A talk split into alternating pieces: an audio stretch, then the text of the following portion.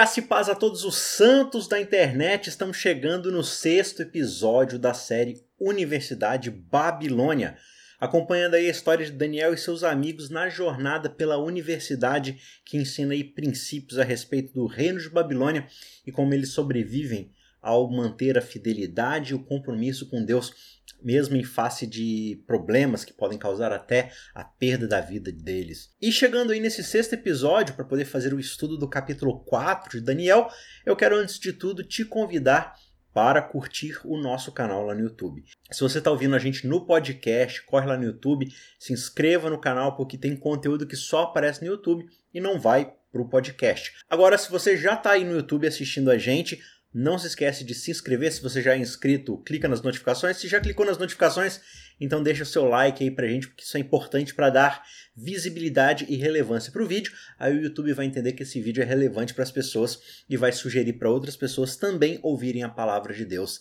Legal? Então eu conto com você aí. Se inscreva, curta, compartilhe, manda esse vídeo para quem você puder, poste nas suas redes sociais, mande para uma tia aí no WhatsApp, enfim, espalhe a boa palavra e eu tenho certeza que vai ser útil para muita gente. Também não deixe de acompanhar a série do Contra a Cultura que está acontecendo em paralelo com a Universidade de Babilônia, que é a série Longe de Casa, também falando sobre Daniel, mas num formato de conversa com alguns amigos que sempre estão participando junto com a gente. Então entra lá em www.cristãoscansados.com.br, você vai ter acesso lá a todos os materiais e eu tenho certeza que vai abençoar muito a sua vida. Beleza? Então vamos para o sexto episódio da série Universidade de Babilônia, o sexto episódio aí do Chronicast, o alto custo de um ego indomável. A gente chega então aqui para o capítulo 4 de Daniel.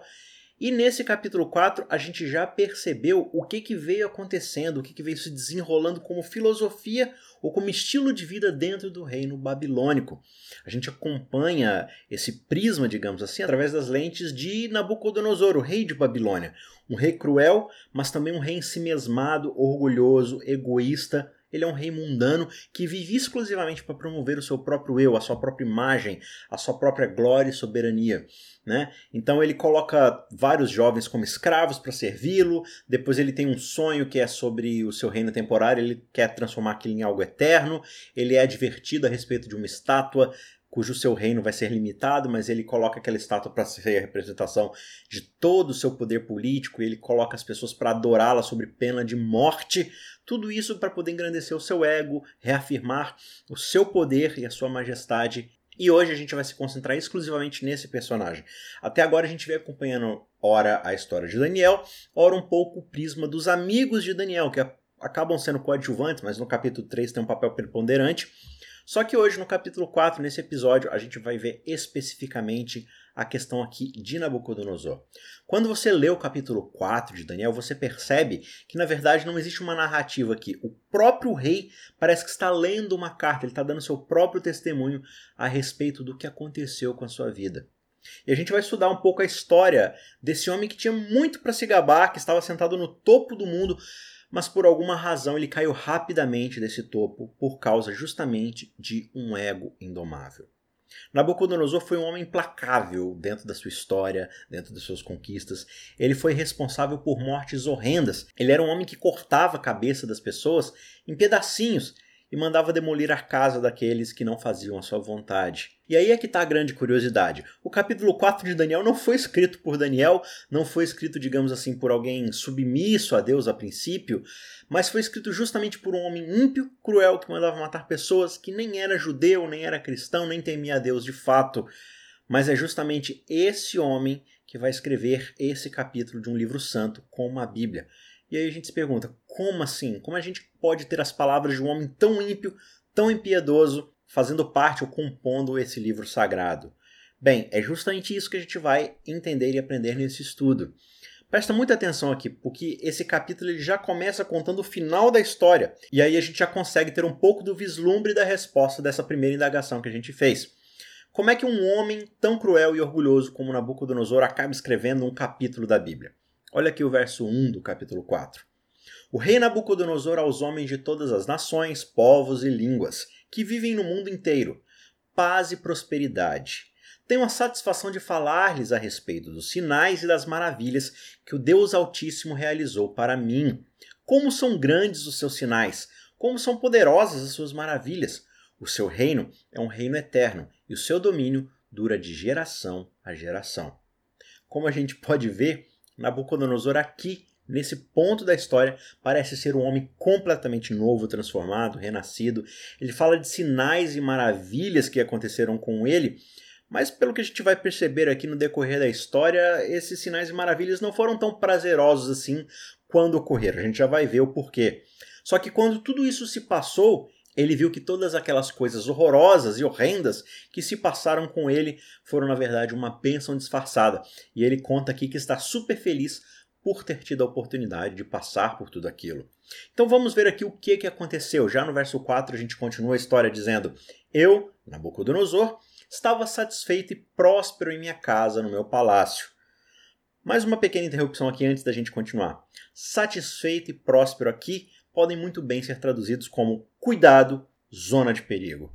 Porque quando se trata de um ego indomável, não existe lugar mais perigoso do que mediante a satisfação e a prosperidade. São em momentos assim que a gente se enche de si e acha que tem tudo que precisa, logo a gente não precisa de Deus ou sequer de mais ninguém.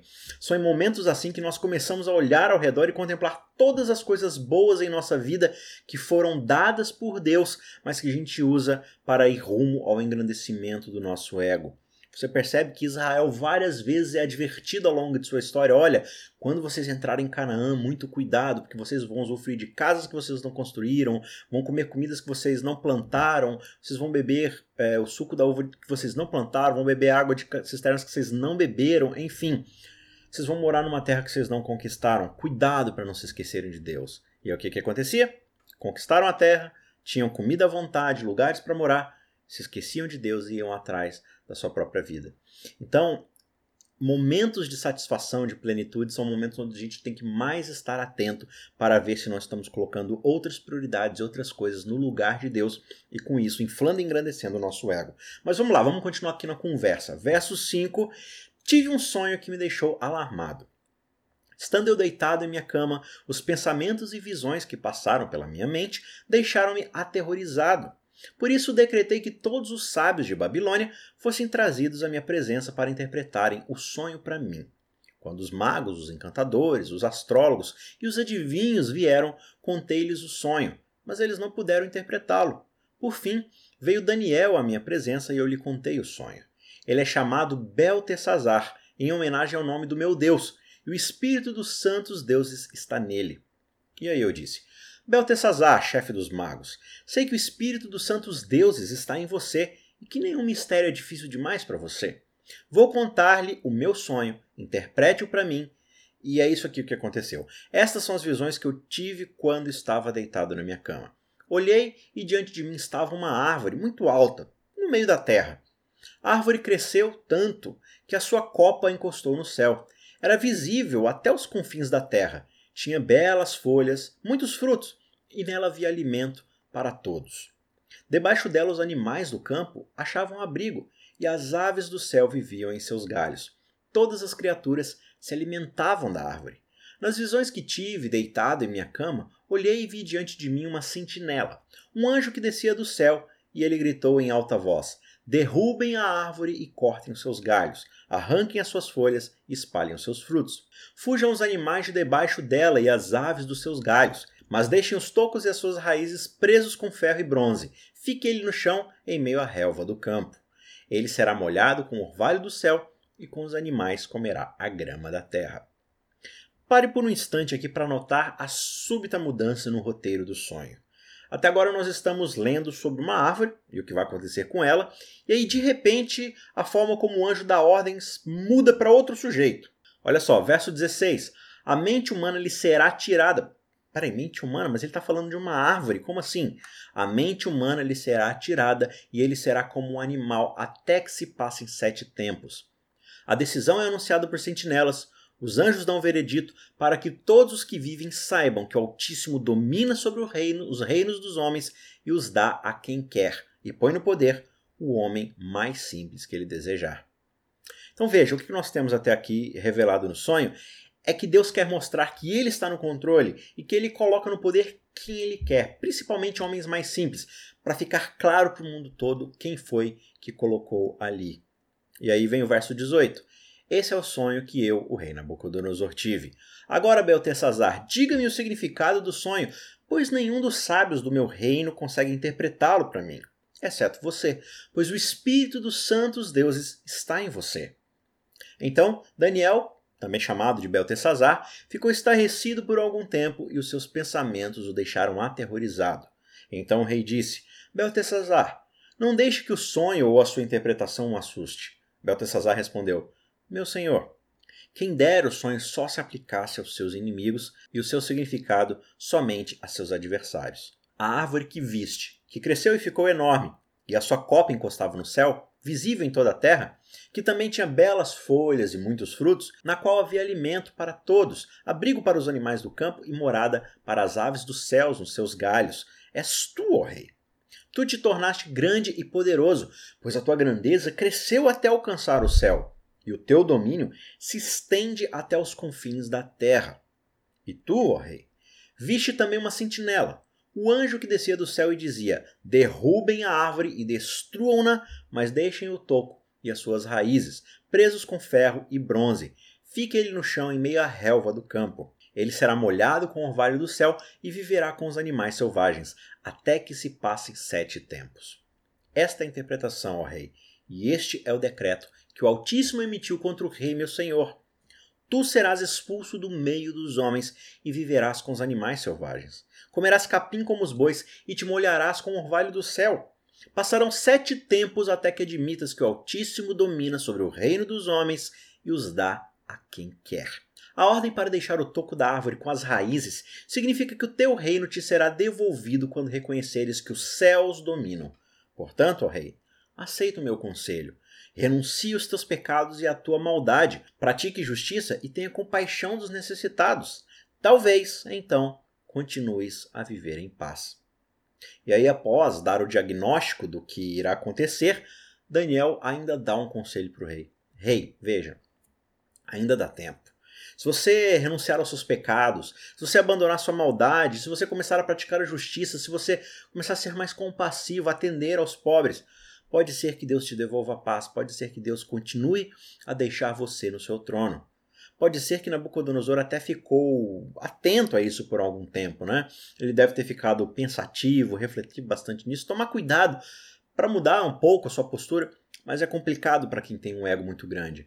E aí veja o que, que acontece depois de algum tempo. A história continua no verso 28. Tudo isso aconteceu com o rei Nabucodonosor. Doze meses depois, quando o rei estava andando no terraço do palácio real da Babilônia, disse: Acaso não é esta grande Babilônia que eu construí como capital do meu reino, com o meu enorme poder e para a glória da minha majestade? Então veja, pouco tempo depois, cerca de aproximadamente um ano, o rei disse uma das coisas mais estúpidas que alguém poderia dizer. Acaso não é esta a grande Babilônia que eu construí como capital do meu reino, com o meu poder e para a glória da minha majestade? E talvez isso possa parecer uma bobagem sem muito sentido, só que a gente vai ver até o fim dessa reflexão que Deus leva isso muito a sério, embora nós não levemos. Você se lembra o que, que o sonho disse exatamente que Deus estava tentando ensinar a Nabucodonosor? Quem está no controle? Quem é que domina? Quem é que estabelece tronos e remove tronos? Não era essa a grande questão do sonho? E aí Nabucodonosor, com a arrogância de um monarca incrédulo e inflado no seu ego, afirmou: Eu sou autossuficiente, eu conquistei tudo. E aí o que, que vai acontecer? Vamos ver a seguir, verso 31. As palavras ainda estavam nos seus lábios, quando veio do céu uma voz que disse: É isso que está decretado quanto a você, rei Nabucodonosor. Sua autoridade real lhe foi tirada. Você será expulso do meio dos homens, viverá com os animais selvagens e comerá capim como os bois. Passarão sete tempos até que admita que o Altíssimo domina sobre os reinos dos homens e os dá a quem quer. A sentença sobre Nabucodonosor cumpriu-se imediatamente. Ele foi expulso do meio dos homens e passou a comer capim como os bois. Seu corpo molhou-se com o orvalho do céu, até que os seus cabelos e pelos cresceram como as penas de uma águia, e as suas unhas como as garras de uma ave. Ao fim daquele período, eu, Nabucodonosor, levantei os olhos ao céu e percebi que o meu entendimento tinha voltado. Então, Louvei ao Altíssimo, honrei e glorifiquei aquele que vive para todo sempre. O seu domínio é um domínio eterno, e o seu reino dura de geração em geração. Todos os povos da terra são como nada diante dele, ou são considerados como nada, computados como nada. Ele age como lhe agrada, com os exércitos dos céus e com os habitantes da terra. Ninguém é capaz de resistir à sua mão ou dizer-lhe: O que, que estás fazendo? Naquele momento, voltou-me o entendimento e eu recuperei a honra, a majestade e a glória do meu reino.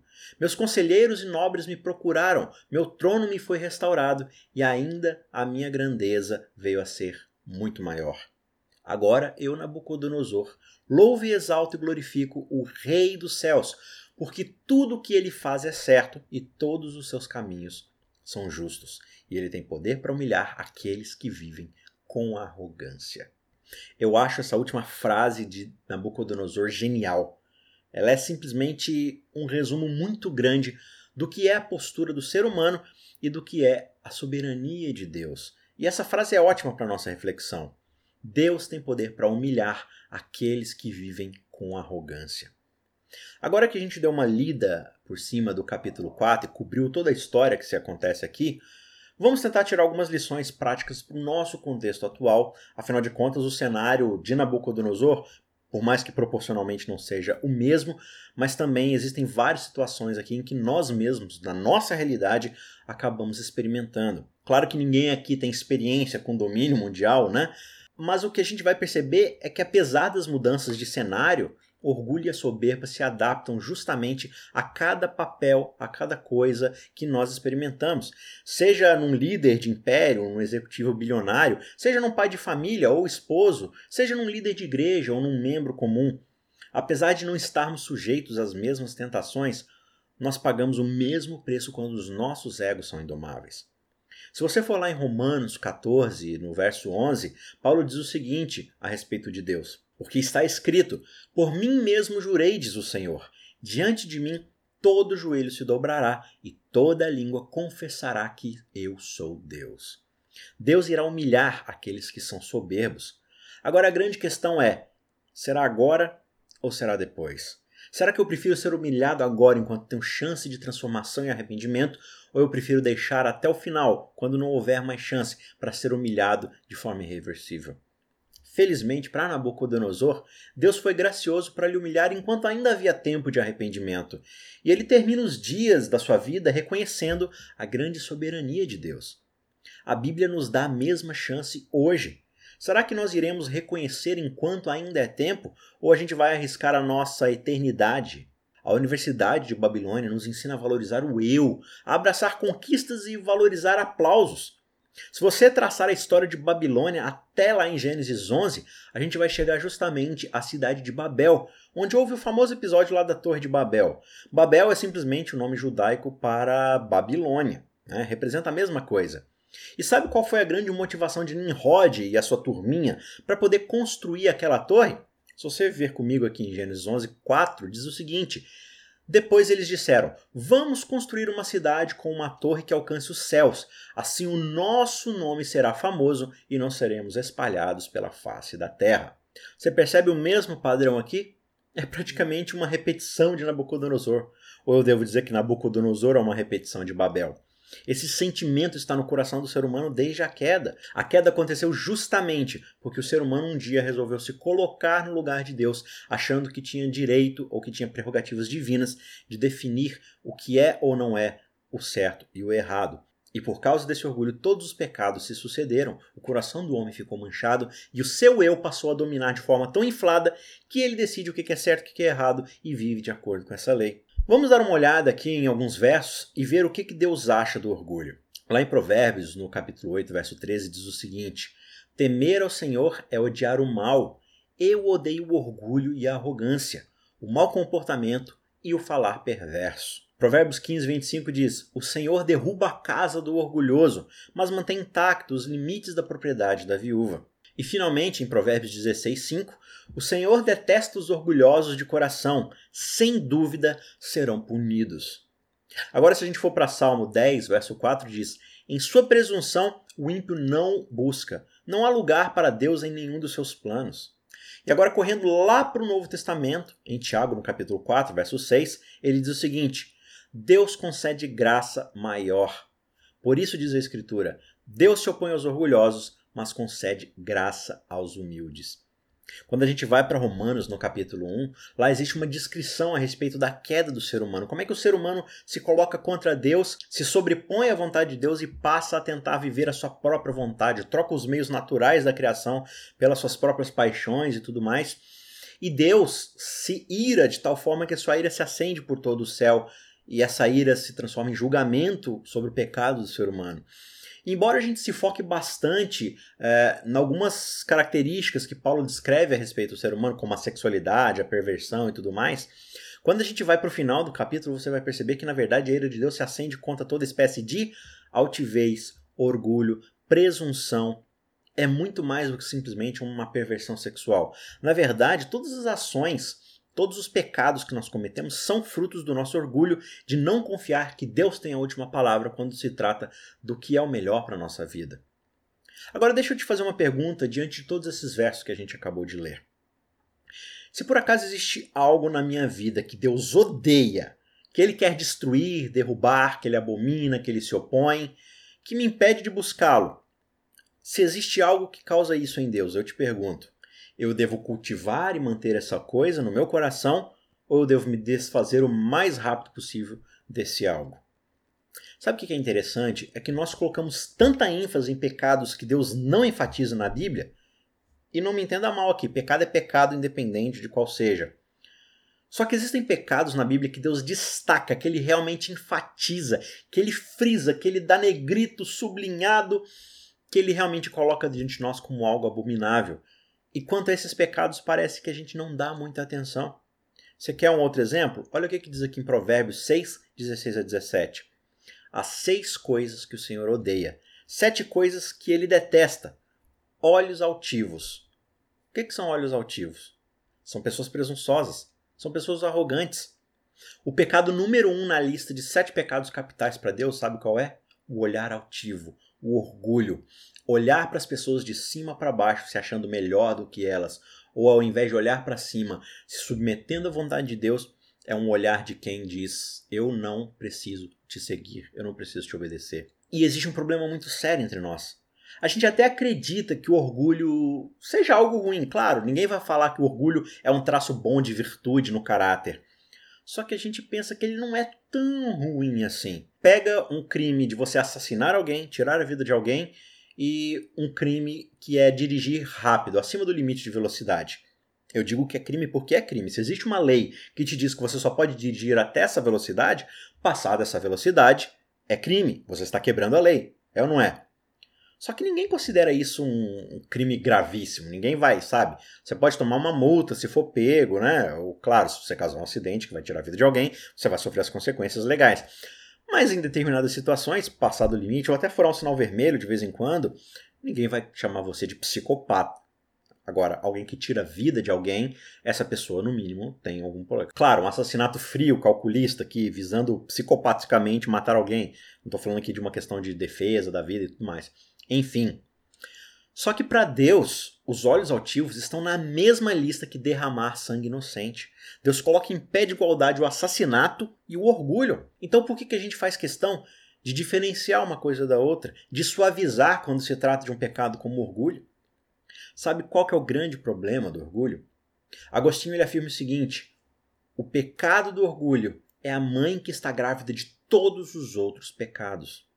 Então, frisando novamente Romanos 1, lá no verso 21, diz o seguinte: Porque tendo conhecido a Deus, não glorificaram como Deus, nem lhe renderam graças, mas os seus pensamentos tornaram-se fúteis e os seus corações insensatos se obscureceram.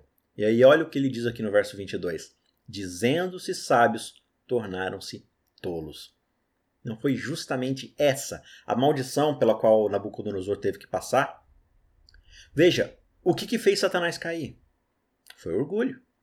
O que, que fez Eva comer do fruto e ainda dar para o seu marido? Orgulho.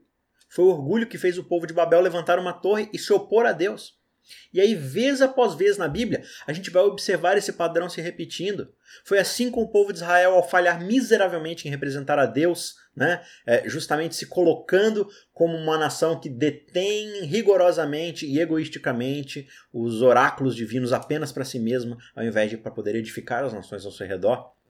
Não foi justamente o orgulho que fez com que as entidades religiosas da época de Jesus tivessem se oposto a ele e mandado matá-lo?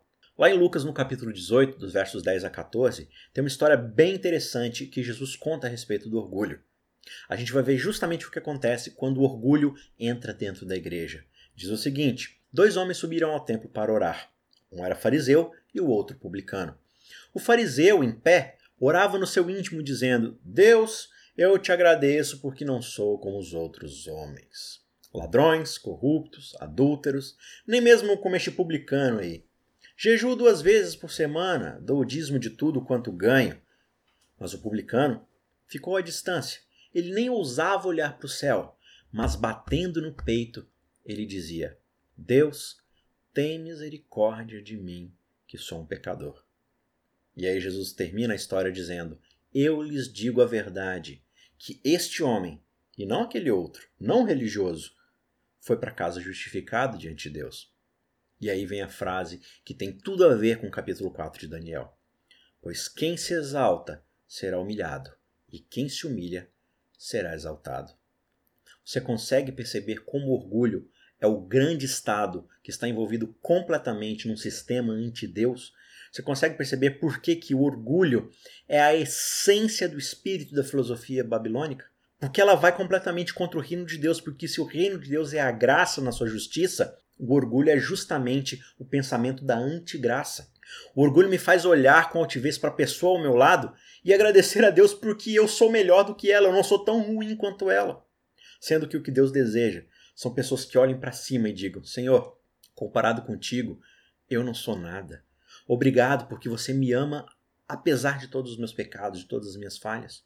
E quando Deus me envia o Espírito Santo e eu permito que o orgulho seja dissolvido, pela graça de Deus, pela sua justificação no meu coração, então eu entendo isso e começo a olhar para o lado e dizer para aqueles que estão ao meu lado: Olha, você aí do meu lado, você é tão indigno quanto eu, você é tão pecador quanto eu. Só que se Deus foi capaz de me conceder graça, eu, o pecador do jeito que sou, então também existe graça para você. Você deseja receber essa graça? Você deseja receber o mesmo perdão que eu recebi? pois eu preciso te contar a respeito do meu Salvador. Veja, o orgulho é a essência, é a raiz do espírito babilônico. E o espírito do reino de Deus é o espírito de entrega, é o espírito de submissão, onde eu compreendo a soberania de Deus na minha vida e compreendo que quando eu me humilho diante dele, a salvação está disponível através da sua graça.